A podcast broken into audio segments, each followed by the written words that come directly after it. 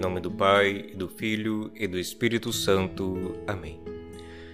Ontem celebramos na igreja a exaltação da Santa Cruz e meditamos sobre a misericórdia de Deus, que foi elevada até o ponto mais alto da criação, de modo que nenhum pecado, por pior que seja, possa sobrepujar o perdão universal e radical de Deus.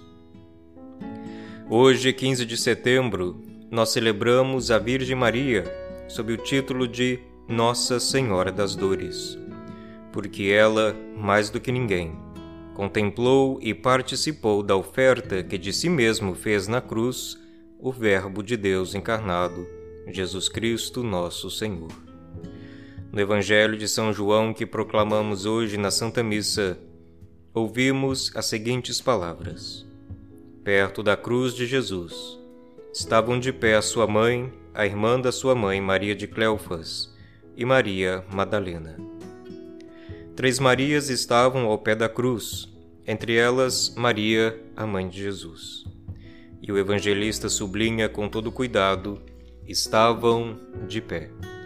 Estavam de pé, sobretudo, a mãe de Jesus, porque, mesmo no ponto mais terrível da paixão do Senhor, já operava ali o Espírito da ressurreição, o Espírito da vida eterna.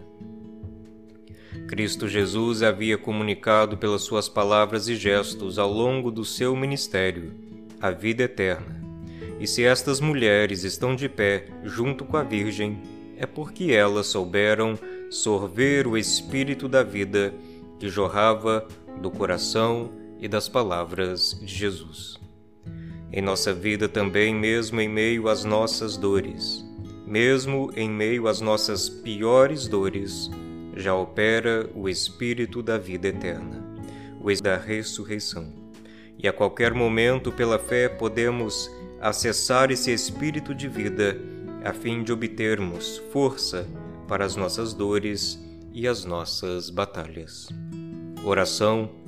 Dai-nos, Senhor, a graça de acessarmos a vossa força, a vossa ressurreição, a vossa vida eterna que já opera em nós a fim de que, como Maria, possamos permanecer de pé em meio às dores desta vida. Amém.